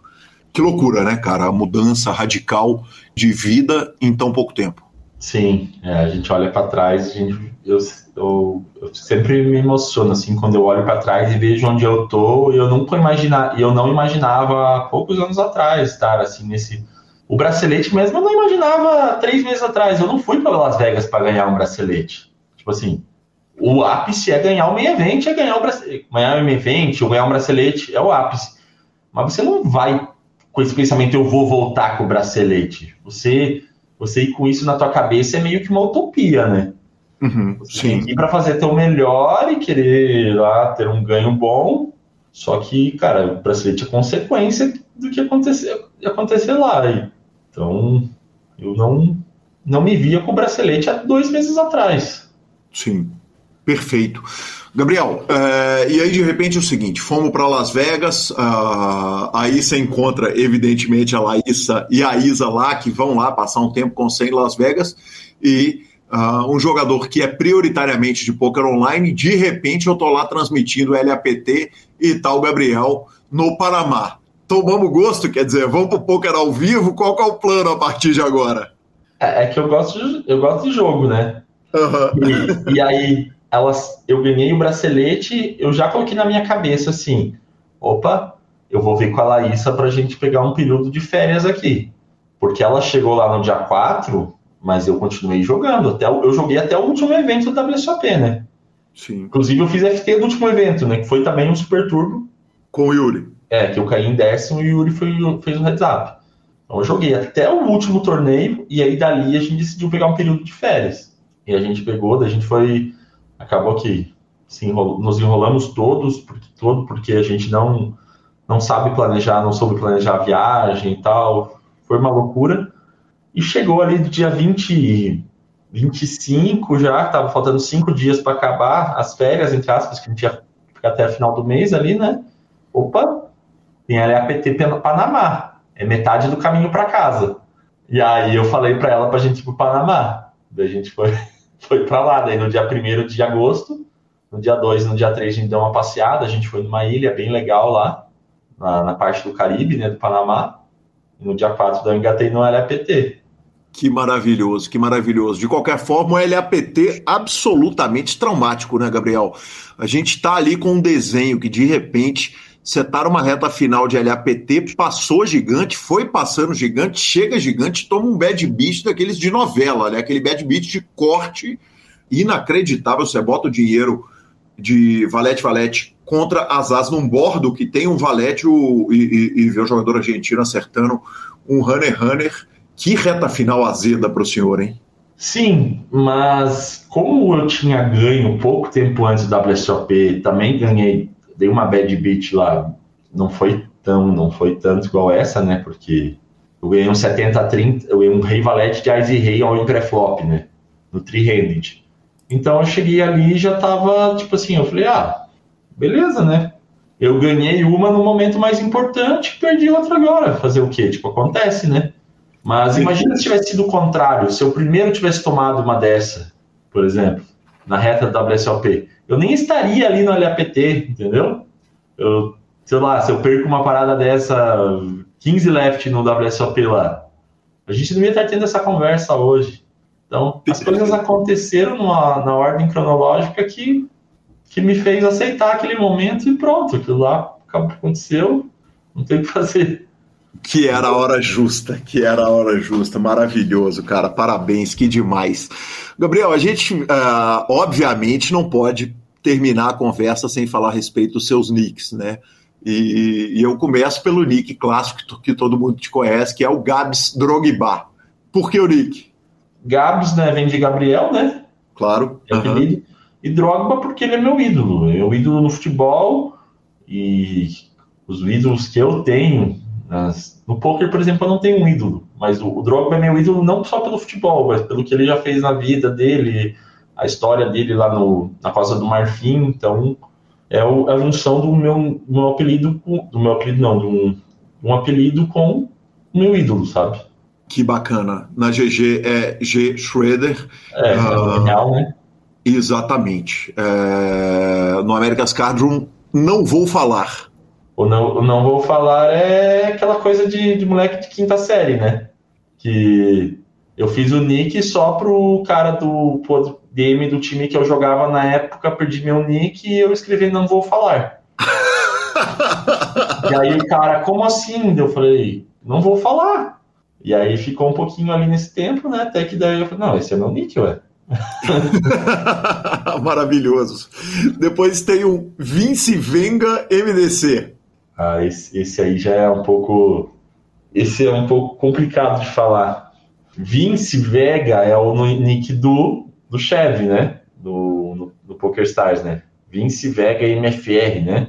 Acho que é, uhum. né? Deve ser, Vince Vega deve ser em, em, relacionado ao Pulp Fiction, ao filme Pulp Fiction, que é o personagem principal do filme. Eu, eu, eu não sei o que que é, mas daí eu fiz o nick Vince Venga, tipo, já que já, já, já vem a, a lembrar que é para ele, sabe? Ele era meu backer na época. Uhum. MDC. É, MDC é me deu o cu. daí, tipo, que coisa maravilhosa. Daí, tipo, é Vince venga, me deu, Vince venha me dar o cu, entendeu? Meio que isso. Ai, e... que maravilhoso, eu não tava esperando isso, não. Aí, isso que é a história do, do nick do, do, do, do PS Espanha. Maravilhoso. Cara, eu tenho um nick que, pô, esse, esse é até pior, né? O nick do não sei se já viu meu outro nick que eu tinha da WPN também. Pera aí que eu tô aqui. Ah, tá sim, achei aqui. é o teu cara, cu na minha batata. Cara, esse aí eu tenho vergonha de colocar pra, de volta, jogar novamente nessa skin aí da WPN, porque imagina, aparece lá, que eu ganho um torneio e aparece lá, cara. Pelo amor de Deus, faça isso com o Gabriel Grilo, nosso editor-chefe, cara. Ele precisa postar e deu na minha batata, ganhou o torneio. o que, que é Fedorable? Cara, esse aí é do cara que eu era. que é o meu lutador favorito de MMA, que é o Fedor Emelianenko, né? Uhum. É um russo. E aí, tipo, o able ali é um, é um termo que é usado muito no inglês, né? Tipo, agora até me deu um branco das palavras, mas palavras assim, tipo, que terminam com able, sabe? Tipo, feda, federable ah, tipo, é meio que assim. É meio, é meio que uma palavra de uma coisa muito boa, assim, é pra ser, entendeu? Tipo assim, um fantástico, assim, entendeu? Uhum. Tipo, é uma tipo palavra de, que é pra... de adorável, por é, exemplo. mas tipo assim, é pra ser tipo, exatamente para ele, por isso que é Fedor Able, entendeu? E eu vi uma vez um vídeo que tinha isso, Fedorable, assim. E aí ficou, eu coloquei o nick. Cry My Lap Baby. Acharam no meu colo bebê. época que eu escutava sertanejo, cara. Peguei uma raiva de sertanejo faz uns, sei lá, uns 5, 6 anos já. Não consigo escutar sertanejo mais, cara. Então aí isso deve explicar o que, que o DJ Drogba significa. DJ Drogba é também é por causa que o nome do Drogba é Didier. Ah, é Didier, exatamente. Didier Drogba. Daí eu fiquei, coloquei DJ Drogba. DJ. Perfeito. E por último, I'm the True Daddy. É, eu sou o verdadeiro pai, né? Uhum, sim, perfeito. Gabriel, essa, história, aí- essa história aí também da. da- não, não gosto muito dessa história da, da Reg Life aí do Yuri, o pai, o pai, o pai. Porque eu já falo que eu sou pai faz uns oito anos, cara. Tá ligado? Assim, não é o pai da Isa, né? Eu sou o pai. Eu, tipo, sempre meus amigos falavam, ei, eu sou o pai, respeita o pai, sabe? Sim, irmão, Agora, antes do. Neymar, antes do Yuri, antes de todo mundo. É, daí agora todo mundo tem essa, ah, eu sou o pai, eu sou o pai. Eu já venho pra essa faz muitos anos. Me roubaram. Bacana demais, bacana demais. É, você perguntou lá atrás, eu acabei é, respondendo pela metade da primeira vez que eu joguei o Sun Emilion. Foi algo realmente assim é, marcante, que eu jogava na Pocar e assim eu jogava torneios na Pocar de até 22 dólares, acho. E o Sun Emilion foi incluso na minha grade. Então a minha grade inteira de domingo custava 350 dólares, por exemplo, Sim. com o Sun Emilion incluso. Aham. Porque eu jogava Isso daí. torneio no máximo 22, mas eu jogava torneio de 5, de 3, de 7. Então, o dia que eu joguei o primeiro Sun Emilion, aquilo, o Sun Emilion ele era, um, ele era um peso muito grande na, na minha grade. Ele representava mais de 50% dos meus banhos do dia. Sim. E aí fazer ITM nele, assim, é, foi algo fantástico. No primeiro Sun Emilion que eu joguei, eu fiz ITM. Que e a Laís estava lá em casa, eu lembro até hoje. Era na casa da minha mãe, onde eu morava com a minha mãe. Que demais. Eu, eu lembro da alegria de fazer ITM do torneio, cara. Sunday Million, que inclusive você pega uma segunda colocação depois para 100.847 dólares, né, Gabriel? Sim, eu peguei isso. Isso aí foi 15, 20 dias depois do, do meu primeiro Big Hit, né? Que eu ganhei um Scoop 215 Super Tuesday. Deu 85. E aí, 15 dias depois, eu peguei essa premiação aí. Tipo, foi, foi um ano sensacional 2018. Que demais, que demais. Gabriel, é uma honra gigante te receber aqui no PokerCast. Que prazer falar com você. Preciso muito agradecer a Laísa. A Laísa contribuiu muito na pauta, é, uma pauta importante, um jogador que ah, já tinha marcado o nome na história do poker nacional. Evidentemente, o bracelete vem para cravar mais ainda, né? Para escrever mais ainda e, e marcar o nome da história. E espero que seja a primeira de muitas entrevistas nossas. Me chamando, eu acho um tempinho e a gente conversa. Será um Maravilhoso. prazer, será um prazer cara. Maravilhoso. Gabriel, muito obrigado. Um prazer te receber aqui no PokerCast. A casa está aberta para você. Prazer é meu, Calil. Marcelo Lanza, que homem. Ah, é demais, né? Cara, a gente já imaginava um pouco que, que seria, né? O que seria esse cara. né? É, desde o choro dele na hora que ele puxa o bracelete, a história de vida dele, a gente já imaginava que é, os percalços, as superações e demais, demais mesmo. Maravilhoso, maravilhoso. Vão para as redes sociais, mas não sem antes, claro, falarmos da SX Poker. Neste domingo temos um milhão Mystery Bout por apenas 400 reais. O horário do torneio é às 3 da tarde, claro, você vai lá jogar na SX. Late Registration vai até às 7h40 e tem um trilhão de satélites. Eu tô lá também no Instagram da SX, então siga o Instagram da SX Poker. E para depositar e sacar, tem o Fichas 24 horas, que é a plataforma totalmente automatizada, e tem a turma da SX atendendo lá também 24 horas, Marcelo Lanza. Boa! Bora abrir baúzinho. Aí sim. Redes sociais hoje ou nós vamos de finalização? Lanzinha, tem uma rede social seguinte, o Radiola ah, mandou uma foto dos dois livros que ele comprou sobre Mixed Games, misturado num É, é. instante de troféu. É uma jatada a foto, na verdade, né? Exatamente, exatamente. É um tapa na cara da sociedade, da classe média, né? Ele manda fotos, para quem não viu a foto, ele não manda foto dos livros. Então. Até então ele tá falando que ele tá mandando a foto dos livros. Só que os livros estão colocados de uma forma exatamente à frente, sei lá, dos troféus que ele pegou nos últimos seis meses. São tipo oito troféus, PSOP, LAPT, um atrás do outro, empilhadinho assim, e dizer que é para mandar a foto do livro. Entendi, Radiel. Não, peraí, aí ele fala o seguinte: agora eu vou ver se eu aprendo a jogar alguma coisa, vamos ver se eu aprendo esse joguinho. Que, que, que, que, que ousadia, né? Ousadia. Ousadia e alegria nas pernas. É isso, com isso eu encerro, professor. Então, bora de finalização. Superpoker.com.br, mais que poker é super poker, na aba de clubes, a guia de clubes, onde jogar, agenda diária de torneios, YouTube e Twitch. Claro, você tem aquele conteúdo, uma parte vai só para o YouTube, uma parte vai só para Twitch. Aliás, o Alan tá fazendo um trabalho sensacional, acompanhando a reta final dos brasileiros. mbrisca.com, cobertura mão a mão de torneios pelo Brasil e pelo mundo. Dica cultural. Lanzinha, a minha tá dada lá em cima, né? Li o livro de Phil Galfond, então fica por aí. Uh, imperdível a leitura para quem gosta e para quem não gosta de livros. Porque se você não gosta de ler, é tão rapidinho, tão curtinho e tão legal que abraça Phil Galfond e vamos que vamos. Ah, eu tô na missão de, de assistir algumas coisas que estavam para trás. Assisti Invasões Secretas da Marvel, que eu não tinha assistido.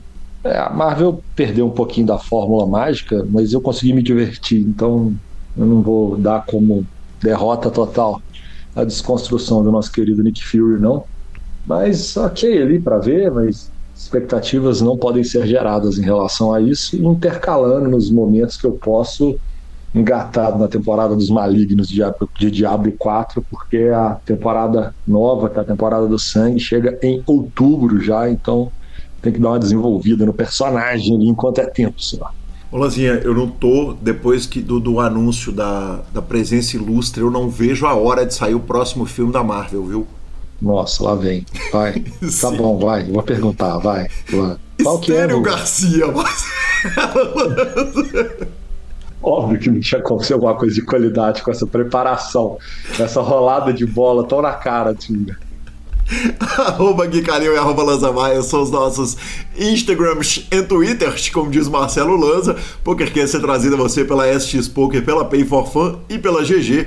Estamos no Spotify, Deezer, YouTube, Amazon Music e Podcast Players. Nos indique, nos dê cinco estrelas, especialmente no Spotify e no iTunes. E a edição é do fantástico Rodolfo Vidal. Um grande abraço a todos e até a próxima semana. Valeu!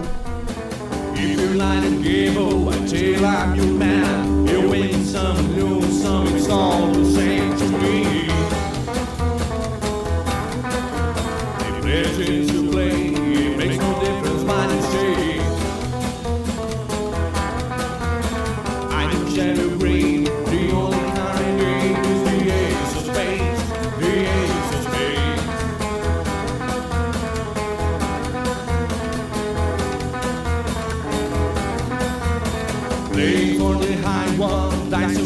down, it gone with the flow. It's all